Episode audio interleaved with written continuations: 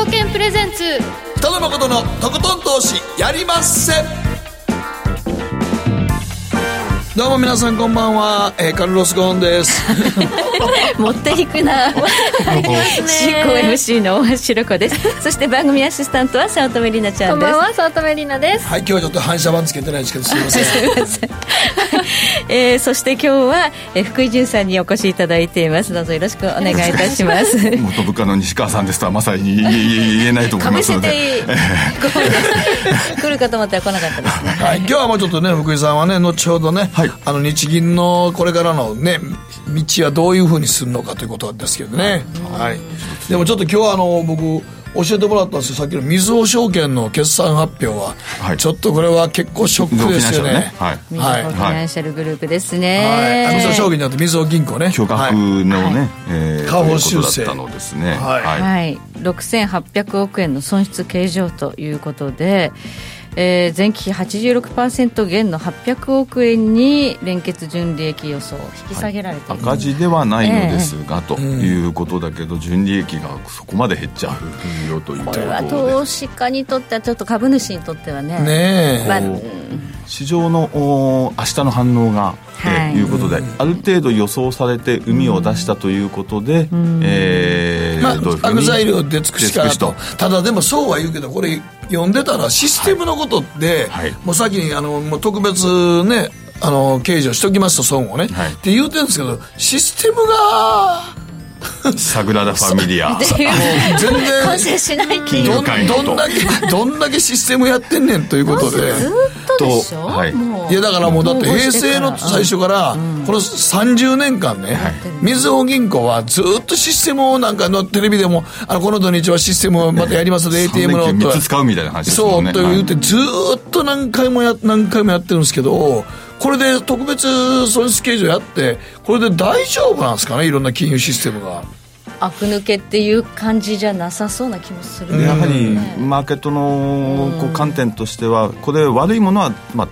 一応まあ出たと、でもじゃあ成長戦略がありますかと、うん、そこのストーリーがちゃんとあの来年以降来年以降は増益だというような予想も出てるわけですけども、うん。はいはい、だけど本当に増益なんですかと、うん、えー、みんなこう仮想通貨じゃないけどもあのキャッシュレスにどんどん移っていくような状況で、うん、えー、みずほさんにあのずっとこうみずほだけじゃないですけども、既存の銀行業界に果たしてあのお金を預けておくのと、別に LINE でもいいでしょうと。みなちゃんとも LINE でも別に何の問題もないと思うんですよね。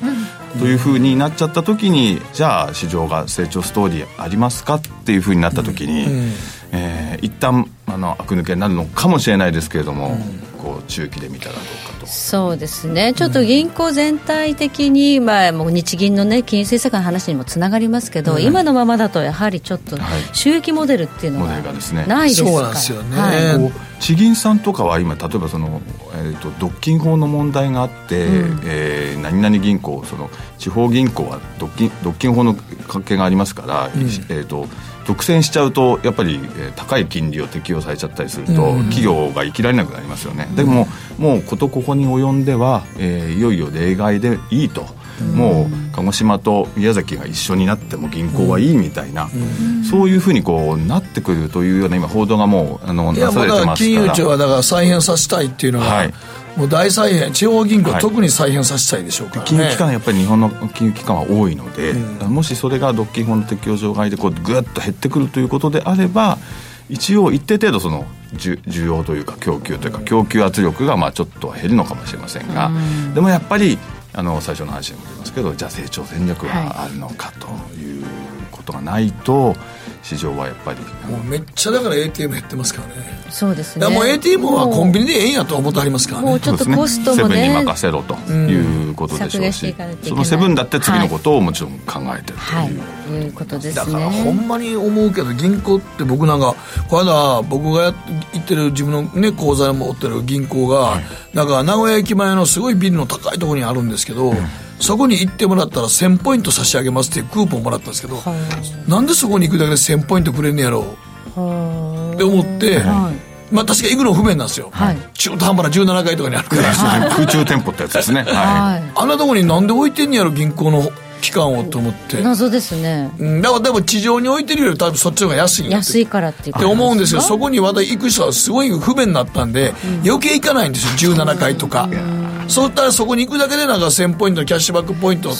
クーポンくれてんけど大丈夫なんかこの銀行って。それもおかしいけどね、うん、これ何ですか？って聞いたら行ってください。行ってください。って何やねん現場のあれですかね。あの店頭業務は今だいぶ減ってるからそうなんですよ。現金の出し入れはだいぶもう減ってきてということでうん、でそれからあとはスマホ的に今どんどんあの、うんスマホのみずほウォレットであったりとか、そういうのがありますよね、それにこう入ってもらうための1000円だったりその1000ポイントだったりするんですよね,、そういう形で反則で1人のお客さん取るのに大体みんなあのどこの業界も1000円は必要だっていうふうに言われていて、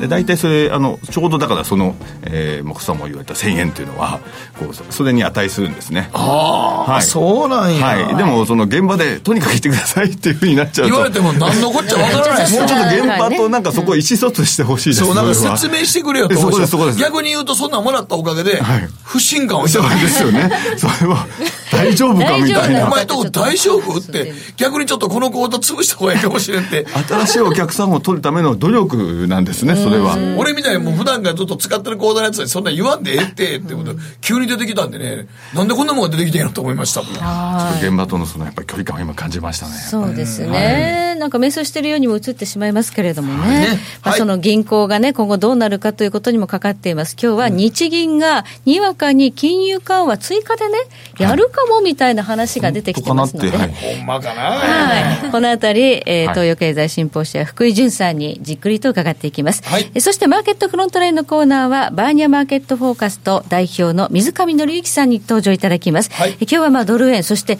ユーロに動きが出てくるのではというテーマでお話を伺います。はい、そしてテーマは？はい賢い値上げ対策教えてください。この4月からまたいろんなものが値上がりしますが皆さんは対策としてどのようなことをされていますか？どしどし送ってください。番組後半でご紹介させていただきます。ではこの後誠とひろ子の週間気になるニュースから早速スタートです。北野誠のとことん投資やりません。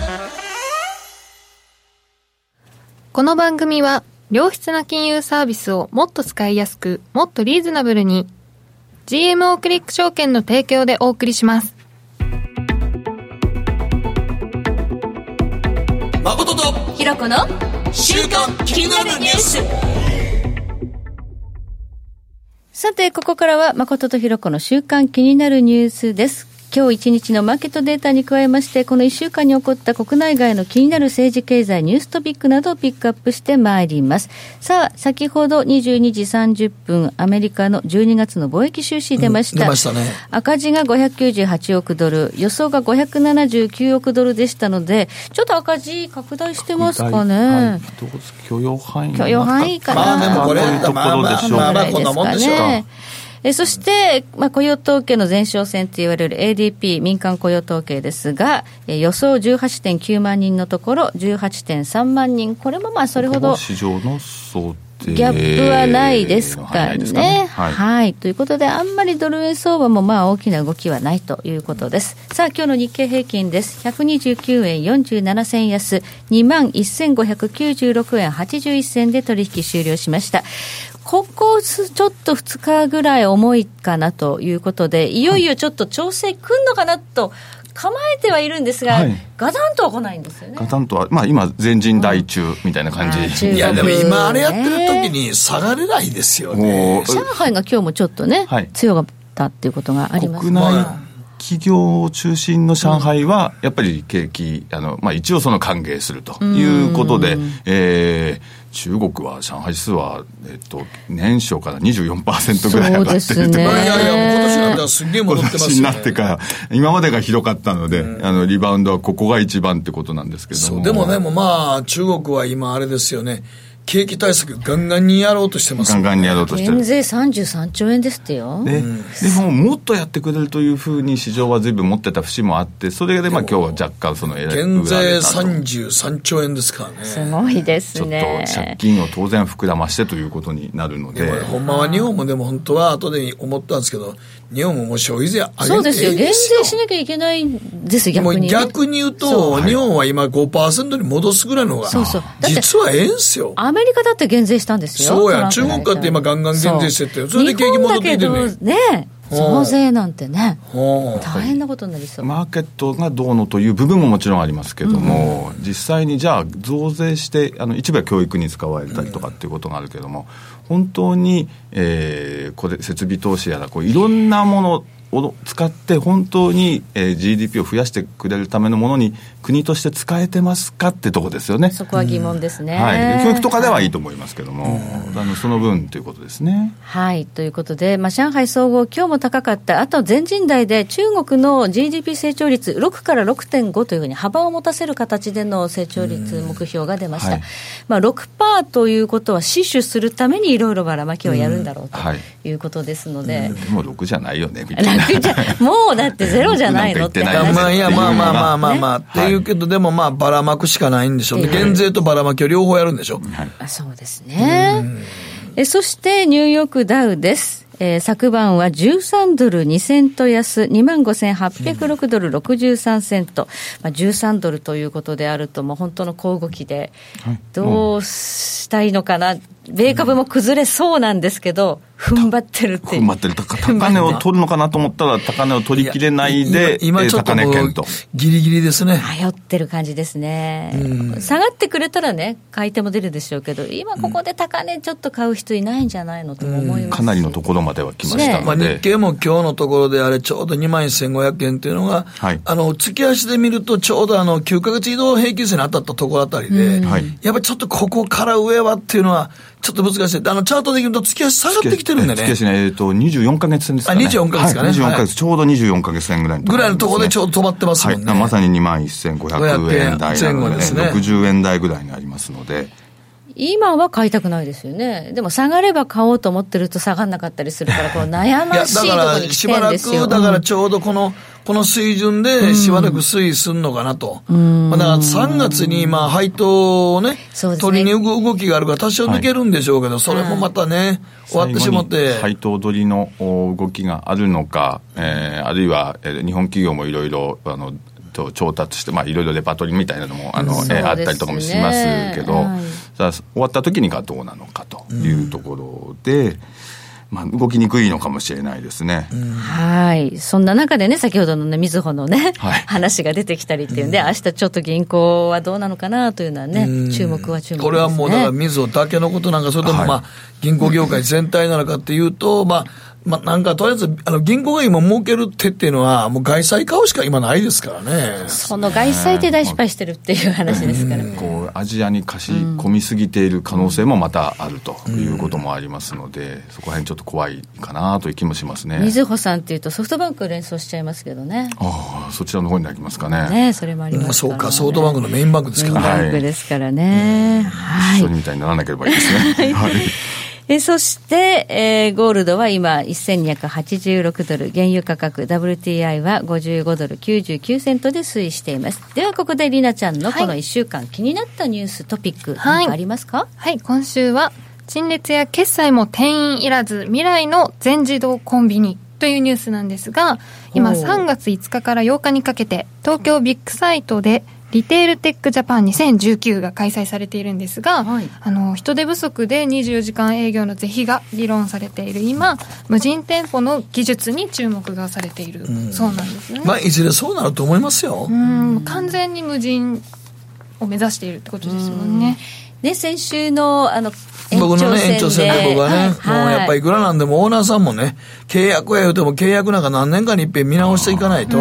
体持たないですもん。24時間営業必須というね、契約内容の中で無理して、ね、それはまあ3時の時とかやったら、それは家族全員でね、もともと契約先親子でとかって2人で契約する、親子というかごご夫婦で契約されるんですけど、やっぱり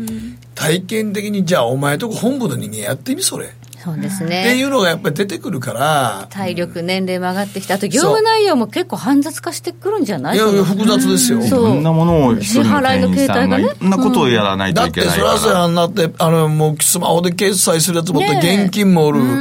だから、電子マネーでカードを、そうそうそうスイカで払う。増えてきましたよね。そういう、こう、多様化してきてるから。そんなとこにまたね、も公共料金払いバンバンやってるうちに、チケット出ましたとか、ロトを出してくださいとか、もうなんかもう。そうそうそう。もうコンビニがいろんなものをこう集約してサービスをね、提供する拠点になっているので、うんこれね、業務内容変わら、変わってるのに、契約ずっと同じっていうのは。そう。それもかわいそうやから、やっぱりそう考えると、深夜に関しては、ひ昼間はあの人がおるけど、ゆ夜になったらちょっとある程度も自動化するとか、しないともう持たないと思いますよ。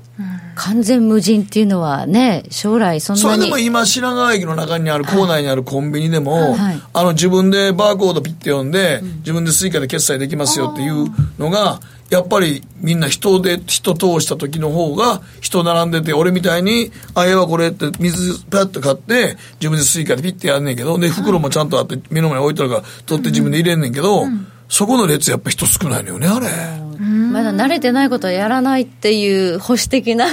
そうやな。うんでもね、スーパーでは、あの、無人レジちなみに僕も無人でスーパー行ってやりますけど、そっちは、まあ、あの、お母さんたちというか、主婦層は、まあ、徐々にね、慣れてきてるそう。もうだんだんだんだん自分でで。袋持って、エねコバッグ持ってって、うんそうそうそうそれ入れてってことやから、コンビニはまだちょっと目新しいかな、セルフレジはまだ。まだ難しいね。コンビニの場合はでも本当にやること、だからスーパーのレジははい、商品をピッてバーコードで読み取って金入れるだけじゃないですか。はいあれ自分でできますもん、やったら。そうですねだからコンビニのシステムはあまりにも多すぎて、すべてがいろいろあるでしょ。その間に唐揚げあげたりするんですよ。かね。、食べ物提供してますもんね。そうや、唐揚げ。全部観音みたいなそう。おでんとかうんそう、おでんも入らってるしやね。ちょっと寒なったなと、もう9月の終わりぐらいにおでん出てるもん。そうですね。そうやろ。売れるらしいですね。売れるもん。ちょっと寒くなるとね。唐揚げも売れてるし、はいファミチキも結構みんな買ってビールのつまみに。だってあの、ホテル、ホテル、ホテル、ホテルモデル前の、だからようみんなコンビニでビール買って、ファミチキとか買って飲んでますよ、買って。つまみホテルで一人飲みする人多くなったから。ああ、なるほどねうん。それ全部ね、店員さんがね、あの、ずしっと肩にこうね、一人か二人で回してる店もあるから。その横でまだその店舗の中にクリーニングやってるとこもあって、クリーニングまだとか言って人もおるから、もうそんなね。いや、あれもうすごいって。それをやっぱりセルフレジ、あるいはその自動化自動化っ。ていういろいろね、人手がなくても機械化していくっていう時代になるんでしょうね。ね多分そうそうなって、そうなっていくと思いますよ。先日、あれでしたかね、えっと、赤羽駅で、あの、サインポストっていう会社が、えっと、はい。正式 JRA って言いそうになりましたね。JR。馬です。ね。あの、JR と、あの、サインポストさんが、こう、正式にこう、提携しましたけど、えやっぱり AI カメラを使って、はい。で、えーもう、えーこう入れて、えー、3つ4つこう選んでそのままもう、えっと、そのままもう出てぶらり出て全部決済できるもう決済されてますっていうふうにもうしていかざるを得ないでしょ。はい日本はね。はい。はい、ここまで誠とひろ子の週間気になるニュースでした。北野誠のとことん投資やりません誠さんより私についてきなさい。わかりましたねえ先生好きって10回言って。それ10回クイズでしょいいから。じゃあ好き好き好き好き好き好き好き好き好き好き僕も先生好き。もう。思わず笑みがこぼれる。株式 FX は GMO クリック証券。占えましたぞあなたの未来え、どんな？あなたは努力次第で大きな成功を収めますただし野菜中心の食事と早寝早起き適度な運動をして健康なんだよ。母ちゃんのセリフと一緒じゃん。未来は自分で切り開く。株式 FX は GMO クリック証券。エミさん、どうしたの？僕最近考えてしまうんです。毎晩月を見上げるたびに、僕の将来はどうなってしまうんだろうって、同時に思うんです。この虚しい気持ちに寄り添ってくれる女性がいたら。好きですで、よくない？シンプルにわかりやすく。GMO クリック証券。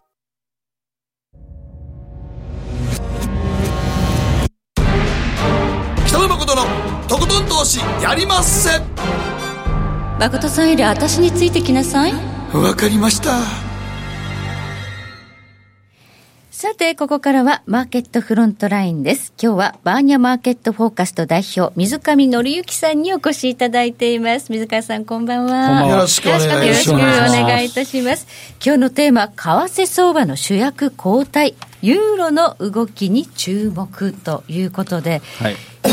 ユーロはなんか去年からずっと膠着のイメージがあるんそうなんですが、ですよね、もうドル円、えードル円以前にそのユーロドルがですね、本当にし、まあ、死んでたというかですね、ほとんど動かなかったんですが。すよね。まあ、その辺の仕組みもちょっと後でお話ししようと思うんですけど、まずそのおさらいとしては、この今年に入ってからの、はい。えーまあ、主役というか、あのマーケットの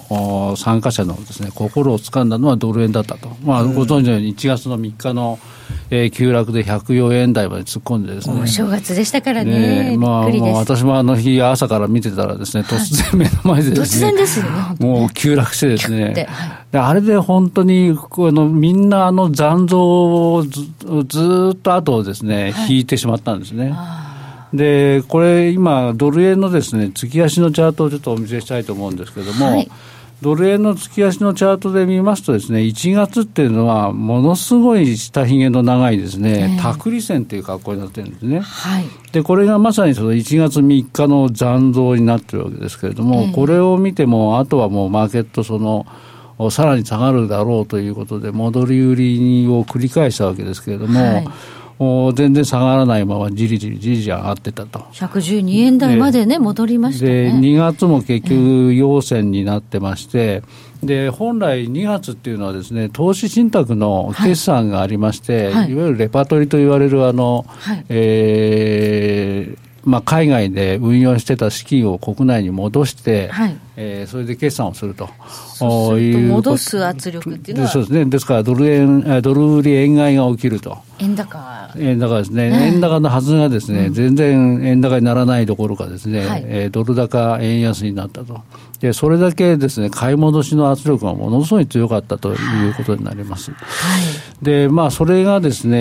えーまあ、3月に入る、入ってぐらいですか、えー一段高になって、まあ、111円を超えてきてですね、はい。えーかなりロスカットが出てですね、えー昨日には112円の13銭というのをつけたんですがはい、さすがにここに来てちょっと上も味が悪くなってきてまして、でなおかつ3月っていうのは、まあ、あの2月の投資信託に、えー続いてですね、まあ、大方の企業とか、それから金融機関がですね、決算をやると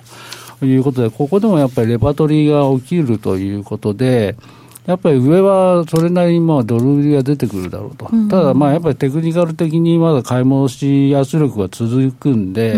そうなるとドル円っていうのはですね結局動かなくなっちゃうんじゃないかと、まあ、あのよく私が揶揄されます、あのレンジの水かレンジレンジの水上になっちまあ、あゃうんの、すみません、あじゃないかと。の、水上さん呼ぶとき僕ら連上の時に呼んでますからね。その、そのレンジっていうのがまさにユーロドルがね、去年からずそうですね。ユそうーロドル本当動いてないよね。全然動いてないんだっていっですよね。ぱい悪い材料あるんですよ。けどね、だってな、パアメリカのドルの方が絶対調子ええのに、なのにユーロドルはほぼ動いてないですよね。動かないんですよ。で、あの、これ、まあ、えっ、と、私がなぜ動かないかっていう理由にしては、ダブルノータッチオプションっていうのをちょっと説明していこうと思あ、うんですけれども。久しぶりに聞きましたね。聞きました。ね。はいでまあまあ、まずはそのヨーロッパのファンダメンタルとご存知のように、まあ、ブレグジットもありますし、はいそれから、まあ、イタリアの財政危機とかですね、あるいはドイツ、フランスの政治経済問題と、まあ、要するに問題山積でですね、マーケットの参加者もやっぱりその、ユーロ安を見ていたんですけども、全然下がらないと。で、それの原因となっているのは、このダブルノータッチオプションじゃないかというふうに見てるんですね。はい。で、まあ、この仕組みをまず申し上げますと、この例でいくと、あの、下に下限1.12ちょうど、それから上限1.16ちょうどというふうになってますけれども、えー要するにこのある一定の期間中にですね、この上限あるいは下限をですね、えーつけないと、はいがっぽり利益が入るというオプションなんですね。触らない方がいいわけですね。すね儲かるわけですでね。これをですね、あるビッグプレイヤーがですね、はい非常に好んでやってまして、で彼らは当然ながらこのダブルノータッチをつけさせたくないですから、そうですね。下限の1.12が近づくと猛烈に買ってくると、いわゆる防戦買いってやつですね。はい、で上の上限の1.16が近づくと猛烈に売ってくると、防戦売りと。はい、これをですね、繰り返しやってるもんですから、結局マーケットはだんだん死んできちゃうんですね。要するに活力がなくなってきちゃうと。で、まあ、ここまで4か月半ぐらいですね、はい、結局この1.12もつかなければ1.16もつかないレンジの中に。こんな狭いレンジの中でダブルノータッチやってるんですね。そうなんですね。まあ、あの、オプション量はどうしても高くなっちゃいますから、はい、あのそんなに、まあ、のほずに、えー、広げられないっていうのもあるんですけれども、だからその分、あの、狭いレンジのところをその、あとはビッグプレーヤーですから、パワーで押し切っちゃうと。いうことですね。ビッグプレーヤーって中国あたりですか？まあそれはですね私もちょっと言えないんですけど。言えないですねこれね。はい。であのえー、っとですね、えー、ただ今年に入ってからのを見てみますと、はい上値がだんだん切り下がっていってるんですね、はい、えー、と1月の初旬に1.15の半ば超えまでやったんですけれども、はい、1月の後半になると、一旦下がって戻ってきても、今度1.15超えがやっとと。で今度、2月の後半になると1.14超えがやっとというふうに、だんだん上値が切り下がってきていると、まあ、ともにその下値も切り下がってきていると。いうことで、まあ、レンジの中とはいえですね、だんだん切り下がってきちゃってるんですね。であの1月っていうのはあの、欧米の投資家にとっては、その新年度の始まりで、えーまあ、新年度で、えーまあ、すぐに動くっていうわけではなくて、まあ、方針決めるのに1か月ぐらいかかってですね、大体2月の初っ端ぐらいから動くんですけども、今年も2月の4日からですね、ユーロ売りが結構出てるんですね。うん、で、やっぱりその、まあ、彼らあの投資家というのはファンダメンタルで動いてますから、やっぱりその、先ほどのヨーロッパのファンダメンタルの問題とかですね考えるとですねやっぱりその売りだろうということになるんだと思います。でまあ特に明日また ECB の理事会がありますし、はい、まあそうなるとまた再緩和というような話も出てくるんじゃないかというふうな憶測も呼んでます。テルトロねですですね。それに上がるって言われてますね。はい、いうの再開が、はい、まあ予想されていると。はい、で一方ですねドルの方なんですけど、ニューヨーヨークダウを見ますと、まあ、先ほどちょっとあの話題にも出てましたけれども、この週足のニューヨークダウを見るとですね、はい。えーと、去年の暮れにも急落してですね一時2200ドルを割ったんですけれども、はい、今年に入ってからはですねこれ週足ベースで見るとずっと戻してですね出戻ししてるんですね。もうね。でまあそういうことであのまあ指標はまだいい数字、悪い数字、まあ、出てきている状態なんで、まあ、あまりその指標関係に株価が織り込んでる感じはないんですけれども、うん、これでここからですね、指標的にも良いものが続くようになってくるとですね、うん、えー、これさ、さらにまたもう一段高になる可能性は十分僕はあると思ってるんですね。ですから、あの、ファンダ、ドルのファンダメンタルとしては、やっぱりドル高のファンダメンタルだと思うんで、そうなると、きほど申し上げたように、ユーロの方のファンダメンタルが悪いですから、はい、まさにその、えー、ユーロ安のドル高になりやすくなってきてるというように思います。はい、で去年からでもなんかそういうイメージがあって動かなかったんですけど、ね、こう動く兆候っていうのはいつぐらいから出てくるのか。そうですね、そこが面白いチャートがありましてちょっとご紹介したいと思うんですけれども、はい、えー、ユーロドルの月足のチャートなんですけれども、はいえー、これですね、私、ボリンジャー5と呼んでる、なんかあの、ちょっと、戦隊戦隊 的な名前なんですけど、はい、あの、ボリンジャーバンドってありますけれども、えー、ボリンジャーバンドって期間を大体20とか21にしますけれども、はい。えー、これはまさに5ですから5にします。あ設定を5に変えるんですね。はい、で、まあ、シグマ2にしてですね、はいで、そうするとこういうバンドが出てくるんですね。はい、で、えっ、ー、と、上限あ、じゃあ上のバンドと下のバンドがですね、えー、収束する、要するに集まってきてですね、うん、平行になると、えー、相場が動き出すサインを出すんですね。で、まさにこのユーロドルが今、まあ、申し上げた通り、収束していて平行になってきているということで、えー、まあ、今月ないし来月ですね、ユーロドルは動く可能性が非常に高いと。でただし、欠点、はい、このボリンジャー5の欠点がありまして、はい、方向がわからないんですね。方向は示唆しないんですね。まあ、とりあえずこんだけ収縮してんから、うん、次はもうぼちぼち動き出すということはわかるんですけど、どっちに動き出すかっていうのはわかんないですね、ボリバンは。だから他のですね、えー、ものと合わせて見ていくということで、うん、えー、今回はですね、ユーロポンドを見てみますとですね、ブレグジット交渉中の2つですけどね。で、ユーロポンドの月足のチャートで見ますと、これはあの収束はもうずっと前にした後ですね、横ばい状態がずっと続いてきたんですけども、えー、1月からですね、えー、急に下がり出してるんですね。で、これ意外や意外なんですけれども、ブレグジットがあってポンド安じゃないかと言われてるにもかかわらず、ユーロポンドで見るとユーロ安なんですね。ユーロ売りのポンド買いになってるんですね。ですから、ポンドよりもユーロが弱くなってるんですで、まあ、そのユーロとポンドという、まあ、どっちもどっちというどっちもどっちなんですけれども、それの中で1月からユーロの方が下げてきてるんで、これを見る限り、やっぱりユーロドルもですね下がる可能性が高いんじゃないかというふうに見ています、ファンダメンタル、それからボリンジャー5、ユーロポンドね、複合的に見ると、ユーロ売りなのかなと。そうですね、はい、でちなみにですね、これじゃドル円は一体どうなってるかということで、ボリンジャー5、ね、ドル円のボリンジャー5のドル円月足でちょっと。えー、見てみますと、これはですね、はい、えっ、と、バンドがですね、全く収束も何もしてないんですね。で、これが意味するところはですね、方向感がないと。まさにレンジですよと。で、この上下のバンドのがまたですね、非常にあの、なんか月並みな数字が出てくるんですけれども、はい、下限の、下のバンドがですね、107円の80。はいで、上のバンドが114円の30と。ありそうな。ありそうな、もうよくありがちな予想レンジになっちゃうんですけれども、うん、本当に、まあ、ちょっとドル円自体は今のところ方向感はないと。いう感じですこのレンジになりそうっていうことですね、まあ、しばらくはね、ですからドル円はちょっと動かない中で、はい、えー、まあ、これから動くとしたらですね、はい、えー、まあ、ユーロじゃないかと。でそうなると、はい、はい、ボリンジャー5でユーロ円のそうですね、チャート見せていただけますか？えっ、と、ユーロ円のボリンジャー5見るとですね、はい、えっ、と、これはまあ、さっきのドル円のようにですね、うん、バンドは収束も何もしてないというんじゃなくてですね、うん、まあ、ユーロドルに近いんですね。うん、えっ、ー、と、まあ、上下のバンドが収束して平行になりつつあると。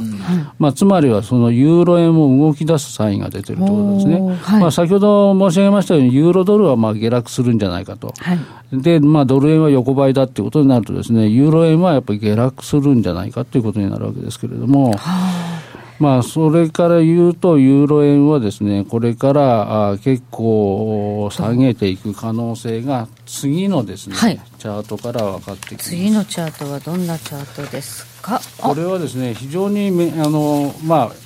あ、あまり見たことはないんじゃないかと思いますけど、ユーロ円のですね、年足のチャートになります。年足っていうのはなかなか見ないですね、すね。月足まではね、結構、えー、そうですね、月足はまではよく見るんです。けど、はい、年足となるとなかなか見ないと思うんですけれども、はい、あのこれですね、えっと、えーと、2008年ってちょちょうどリーマンショックのあった年ですけれども、すごい下落でしたね、これ。はい、はい、でこのリーマンショックの時からの、えー、三角持ち合い、まあ、ここではいう三角持ち合いというのは、いわゆるロウソクの実態といって、あの、寄り付きと引け値の間の太い部分の高値高値と安値安値を引っ張った、はい、あ三角持ち合いですけれども、えー、これの三角持ち合いをですね、あのー、下に、実は、この10年間煮詰まってきたんですけども、はい、えー、今年の寄り付き段階で、下に抜けちゃってるんですねもう、あのフラッシュクラッシュの時にってことなんですかね。そうですね、フラッシュクラッシュの時というか、そうそうあのもうえーと、12月の段階でもう安値引けのところから、まあ、同じレベルで寄りついてますから、ですから1月の2日段階でも、実は抜けちゃってる抜けてるんですね。抜けてるんですね。で、えっ、ー、と、まあ、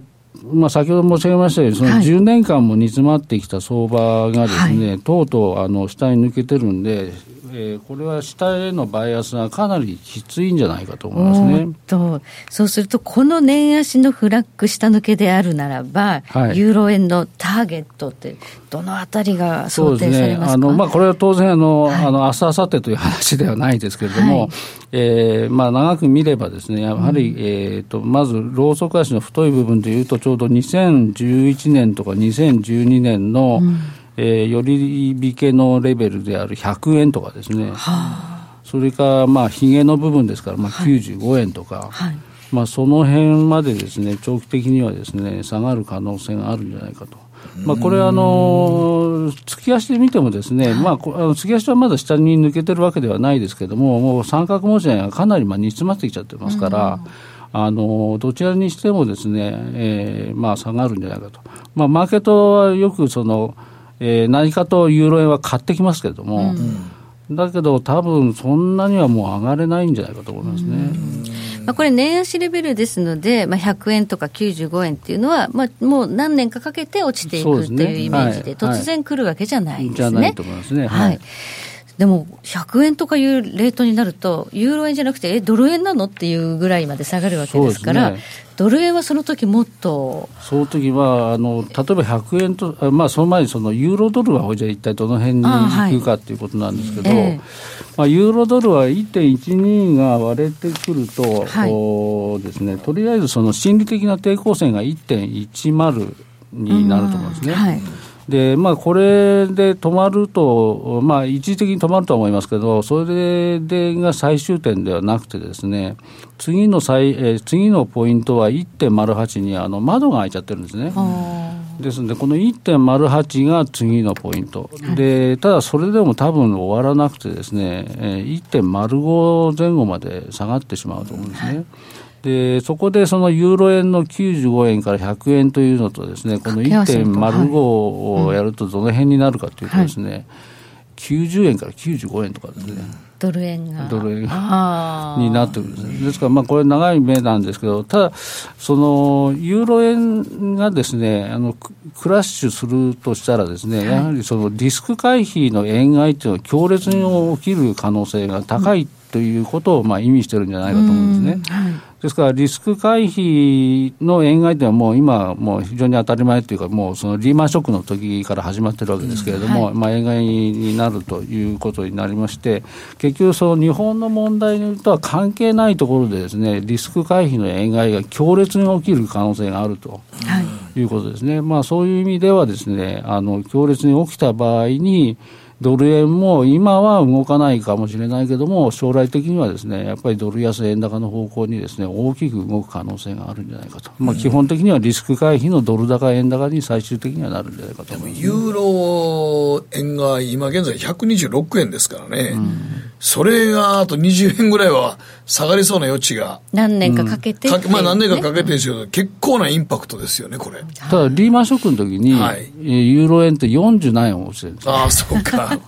そう考えたら何かってもまあ、この間も言ったんですけど、まあ、あれ、もうぼちぼち10年に1回なんかクラッシュありますからね。クラッシュありますね。そしたら意外に一瞬で来るかもしれない。うん、そう、だからリーマンから考えたらかれこれ1年やから、やっぱり1回ぐらいはそうか、30円とか40円、もうあったら100円割りますからね、30とかあったら。ねうん、はい。はい、という、ちなみにそのドル円ですけども、はい、リーマンショックの時22円落ちてます。ああ、ただ、それクラスがなんか、まあそうか、10年経ってるから、なんかありそうなことも。ないとは言えないですね。言えないですね。大体10年に1回ぐらいなんかありますからね、ねマーケットっていうのはね。えー、はい。以上、ここまでマーケットフロントライン、水上紀之さんにお話を伺いました。ありがとうございました。ありがとうございました。北野誠のとことん投資やりまっせ。やりまっせって何語ですか？さあ。GMO クリック証券はおかげさまでファイナンスマグネイト社2012年から2018年の調査において FX 取引高が7年連続で世界第1位を獲得多くのお客様にご利用いただいております。GMO クリック証券は安い取引コストが魅力であることはもちろんパソコンからスマートフォンまで使いやすい取引ツールも人気。また、サポート体制も充実しています。FX 取引なら取引高世界ナンバーワンの GMO クリック証券。選ばれ続けているその理由をぜひ実感してください。GMO クリック証券株式会社は関東財務局長金賞第77号の金融商品取引業者です。当社取扱いの金融商品の取引にあたっては価格変動などの理由により投資元本を超える損失が発生することがあります。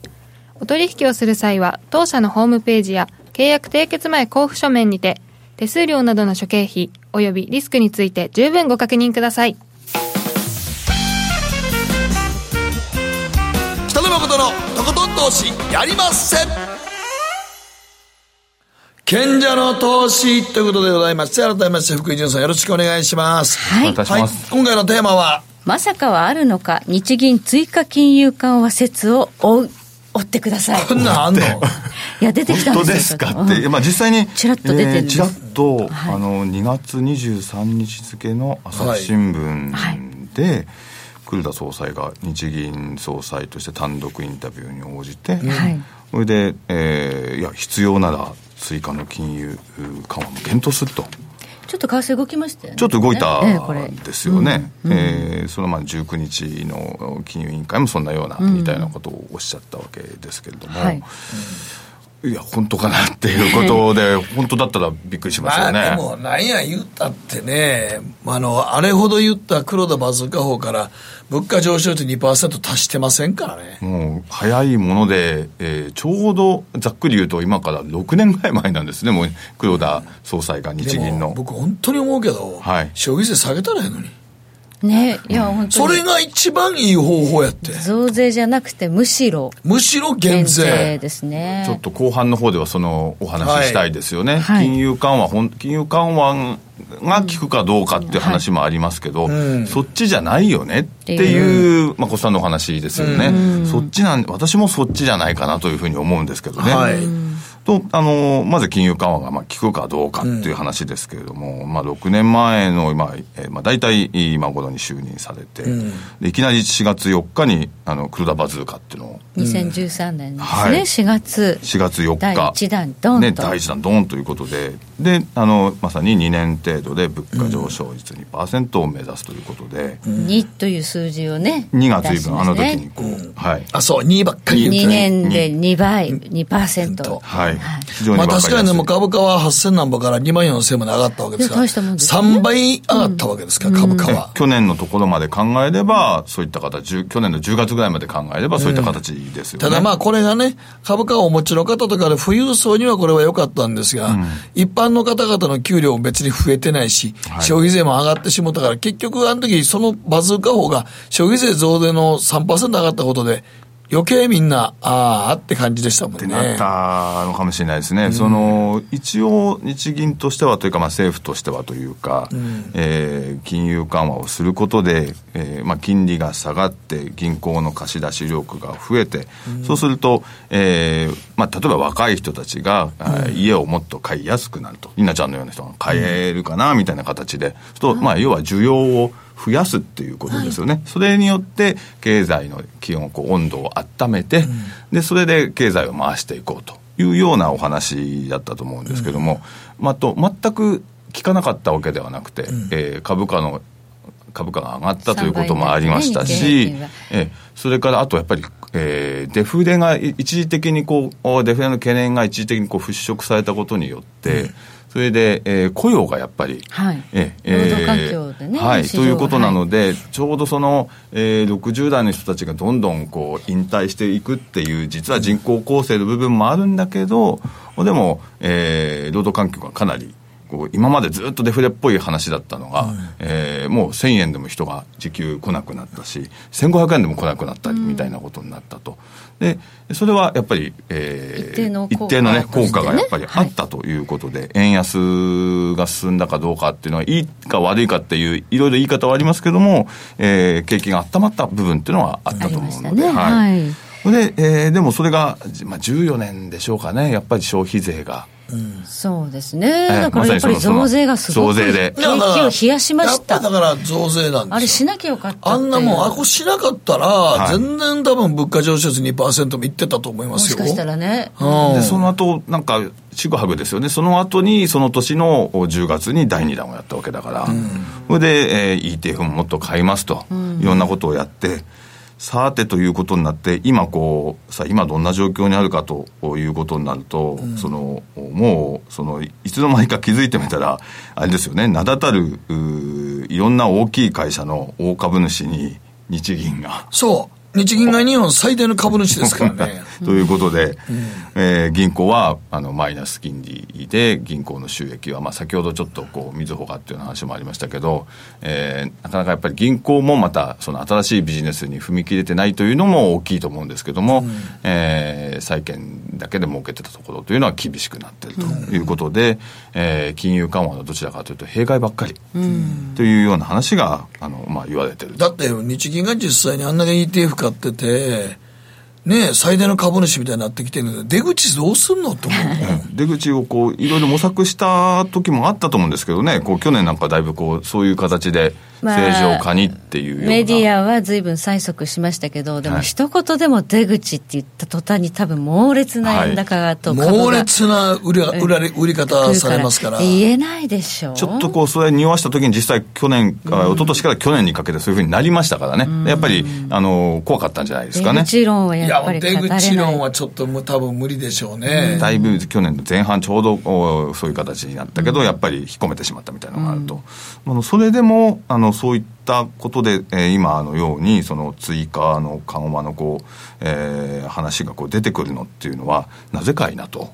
い。うことなんですけど。なぜ今その話題ねその来週確かにその政策決定会合あるわけですけれども14日15日がありますけれども、はい、どうやらそれの話でもなく、うん、えー、4月をもしかしたら見据えているのかもしれないなと。お4月に動きがあるんですか？24、25あたりにまた金融、うん、えー、政策決定会合ありますから、はい、その時に。あかんて、そんなとこでなんか出したら、もう、ゴールデンウィークで10連休やねんで、もうやめようや。まあちょっとあんまり波乱含みにならないように。そんなとこでやったらあかんて。なんか、そこを意識して、そこでやるかどうか、ちょっと、あの、考えにくいと思いますけど、はい、少なくとも、それを睨んで、金融決定会合を睨んで、で、なんで睨んでるかというと、その4月と10月の金融決定会合っていうのは年2回あの経済とか物価の展望のレポートっていうのを、ね、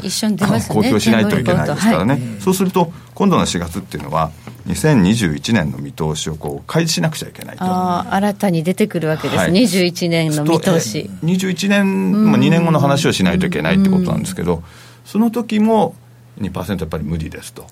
みたいな話をさせられて えじゃあどうするのと、うん、っていうふうにあの言われる可能性がやっぱりあるので、うん、こうそれも含めて今からこう一人こうなかったらやりますよというふうに言っていると。でもなんかもうそれも、でもでもこれ追加金融緩和もって言ってるだけでも多分これ朝日新聞に答えたけど、はい、まあ記者に聞かれてどうしたなんか手ありますかって言ったらその中に一つ追加金融緩和が、はいあるというしかなかったんじゃないですか？まさかそこで何も考えてませんっていうふうには、えー、何もできませんというふうには言えないでしょうし、まあ、そうですね、はい、ネガティブなことが言えないということで、何かあったらやりますよっていうスタンスを、しかるべき処置取りますよと。改めて言っているだけかもしれない、はい、ちょっと可能性がだからやっぱりこういう報道が出た時というのはやっぱりこれ鵜呑みにしてはいけないんだろうなということで、まあ、これ期待にね円売りだっていうような、はい、まあ、そういうトレードはちょっと違うかなということですね、はい、そんなことをそのしてる間に、実際にでもあの今米中がこう今小康状態ではありますから、うん、こう今ちょっと動きにくいのかもしれませんけどももしあのこれでこういよいよ話がこれから、えー、日米の方に話が移ってくるとも言われてますよね、はいそうするとあの物品貿易協定のあのタッグなのかしかも為替をねあの、はい、議題に上げるっていうふうにライトハイザーさん言ってますもんね。そうですそうです。ということになると、はい、もしかしたらまた円高あの圧力がかかってくるかもしれないと。それで、えー、もう何かやらなくちゃいけないような状況に追い込まれる可能性はあるかもしれませんね。うん何かあったらやるっていうんだったら、何か本当に本当にやるのか起きた場合、なんかカードありますかね、今。だけど、はい。今今なんでやるの ?ETF の額増やすの？そうですね、それでやって、これ、こう効くのかなというところなんですよね、それで、その最初の、おだってこれ以上、まあだからアメリカのね、ドル円円で115円と120円とかなったら、はい。お前、為替金融操作国やんけっ。ってて言われちゃいますね。今度だって、あの、日米の会談の時それ言われますからね。そうです、やっぱりそれをこう金融緩和がまたそのおできるのかっていうことでいくと、えー金融緩和、効きにくいって、やっぱり人口減少の中で、こう需要が増えない中でやっても、やっぱり効きにくいんじゃないかというのが、今もう先進国だでは定説になりつつあると。うんもしね、借り手がいないんだったら、ばらまき政策はあんまり効かないということになりますよね。ね、いやもうね、だから、まあね、昔僕ら円高の時は僕ら海外行く時にね、ああ、やっぱり日本か、海外旅行行く時円高良かったなと思うけど、今は観光立国目指すんやって、やっぱりある程度の円安は維持しとかないと、やっぱり外国からお客さん来ないですからね。めちゃめちゃ円高にはしにくいでしょうからね。だからまあ円高の時は、だからね、あの、今日みたいにね、4月に物価とか中身がいろんなもの上がるけど、あれも円高やから原材料が安かった時はね、その恩恵を受けたわけですけど、ねある程度円安になると今度は海外から人が来て、いや観光立国としては潤うとか、もうそれのバランスですからね。バランスでしょうかね。うんで、やっぱり、今子さんがおっしゃるように、金融緩和よりは、いやもうそれは減減税税ですここで。逆に言うと、今のじ事情鑑みて、はい逆に5%に戻すって言ったら、ものすごいマインド良くなりますよ。そうですね。消費上がりますよ。消費上がると思いますね。やっぱり、稲ちゃんも、こう、5%にするって言われて、買えるものがこう安く買えるってなったら、これは結構、ちょっと買おうかなと。結構大きいものの買い替えとか、ね、耐久消費財もね、そう含めて、そうそうそうはい。やっぱり8から10に行くのと、8から5になるのじゃ全然違いますもんね。全然違うよ。特に大きい買い物は特にそうですもん。うん。だからやっぱり金融緩和をして、えーちょっと今、観測が出たりとかっていうことで、工藤さんおっしゃってますけど、はいやっぱり方向性としては、緩和のおで何かに頼るというようなことではちょっとないのかなというふうにっていう思いますね。ふうに思いますね。はい。まあ、リーマンショック級が来れば、来れば。えー減税、減税じゃないや、はい。増税は見送る可能性は残されてはいますけど1%見ね。送られる可能性が。リーマンショック級ってどういうことだよ。な。なんか怒ってほしいわけでもないからね、みんな。まあ来たらいい話かっていうと、そうでもないです絶からね。対いい話じゃないもんね。まあ、現状だともう一生懸命そのね、あの、ポイントの話が出たり、やる方向でね、進んでますので。分かりにくかったり、大企業が一部そうじゃなかったりとか。でもさ、アメリカがもう思いっきり減税やってて、ねはい中国も今回思いっきり減税やってて、日本って消費税上げて還元、そうそうなんですよポイント還元しますって、ポイント還元って何やねんってしか思わないでしょ。そう。なんかおかしいなと思いますよ。お金をね、教育で一部使えるのは分かりますけれども、それが果たしてこうまた GDP を生み出す次のこう増産でこう GDP が増えるものに本当にちゃんと使われるかっていうのはちょっと怪しいかなという感じしますね人口減少の時に消費税上げるとかいうの逆に通りからしたらおかしいねんけどな。難しいところですね、と思いまますけどね。ね、普通に考えたら。時計の針は11時22分、はい。ここまで賢者の投資福井さんどうもありがとうございました。ありがとうございました。北野誠のとことん投資やりまっせ。誠さんより私についてきなさい。わかりました。あらっしゃいご注文どうぞ。うーんと大盛りラーメンにトッピングでチャーシューコーンメンマ海苔それに味玉白髪ネギね。あバターとワカメも。全部のせ一丁。シンプルにわかりやすく。株式 FX は GMO クリック証券。すると川上からどんぶらこどんぶらこどんぶらこって何？桃が流れてくる音だよ。じゃあかぼちゃは？こ天ぷらこ天ぷらこかな。鳥は？唐揚げこ唐揚げこおやすみ置いてかないで頑張るあなたを応援します。GMO クリック証券。バカモン!お前は周りが見えてない!また怒られちゃったよ。部長の前歯に。自分勝手にするな!大学生のノリはもう通用しないぞ!はい。海苔をどうにかしないとまずいですね。部長歯にのりついてますよ。もっと楽しくもっと自由に。GMO クリック証券さてここからは皆さんからいただいた投稿を紹介していきます。今日のテーマ賢い値上げ対策を教えて。はいということで朝さんからですがもうまとめて食品関係まとめ買いですね。まとめ買い。業務スーパーでまとめて買えば節約になりますと。プライベートブランドの冷凍食品や飲み物が充実してが便利ですと。あと伊東洋カード内で使える電子マネー7個のポイントがたくさん貯まるラッキーデーで買うと通常の倍以上のポイントつくのでその時まとめ買いします。常に買い物はカレンダーとにらめっこ状態ですポイント2倍でとかありますからね5倍でとか。なるほどね。まあアマゾンでね買うっていう人も多いと思いますけれども、まあ重いものも運んでもらえる時代ですか知ららねんいつの間にか勝手になんかワンクリックで買ってたらアマゾンのプライム会員になってた。いつの間にかいつの間にかですか。あれなんかあのなんかやってたらプライム会員買ってんだねんねあれな私もなんか入ってましたね。そういえば。だから俺最近なんかやったら買ったもんすぐ次の日届くからなんなんでかなとええアマゾンええやつやなと思って。ええやつじゃない俺プライム会員になってたんやと思って。ちゃんと払ってるんですよね。400円ね400円ね。毎月。そう便利だからね。いやついつい。俺アマゾンええやつやと思ってた。けど知らん知らん間に金取ってたんかよ。ええやつってなんやねん。はい、はい、こちら月丸さんからで私の値上げ対策法は帰宅途中無駄にコンビニに立ち寄らないですコンビニ行って立ち寄るとついつい余分なものを買ってしまうんですよね。買うよ。これって塵も積もればで月換算にすると結構な金額に。買う買うもうちもうちちらっと酔っ払って酔ったら絶対買うもん。い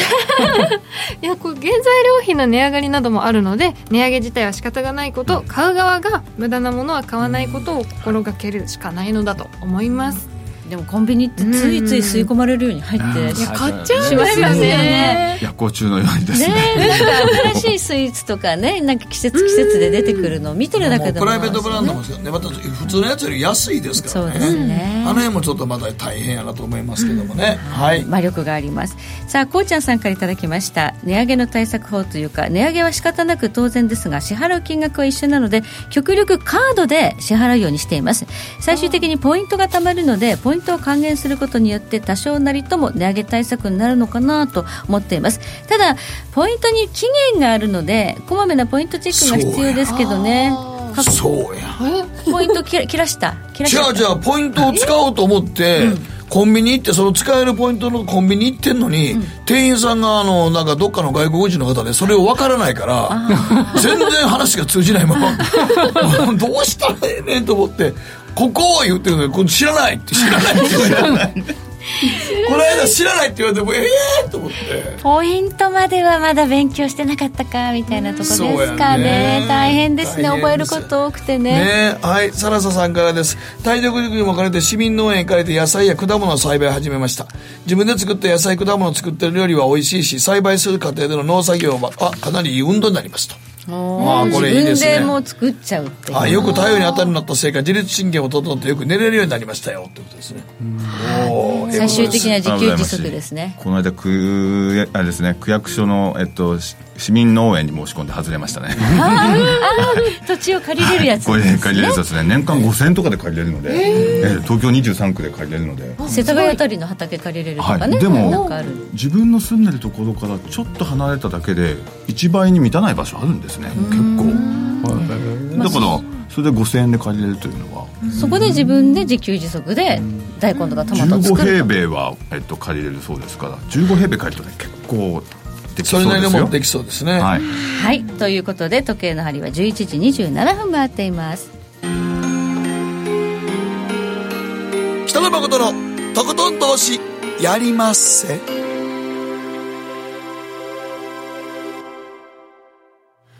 この番組は良質な金融サービスをもっと使いやすくもっとリーズナブルに GMO クリック証券の提供でお送りしましたさあここから来週に向けての注目イベントスケジュール。あ水上さんがね先ほど指摘していました ECB 理事会明日ですね。そうですね。ちょっとやはりユーロはもしかしたら緩和方向にまたいっちゃう可能性行く可能性があるうん。アップダイズありますか、それはサプライズでもないような気がするんですよだね、いぶ出てきたかな、1月あたりからね、あと、まあ、あの10日から夏時間に戻っていくわけですね。あそうですね。季節は変わっていきますね、雇用統計の発表が9時半になるそうです、まあ、ちょっと楽になり楽になる。そこからつい飲んでしまいみたいな話 になねって。この後延長戦でまたお二人にお話を伺って。いきたいと思います、水上さん福井さんどうもありがとうございましたありがとうございましたありがとうございました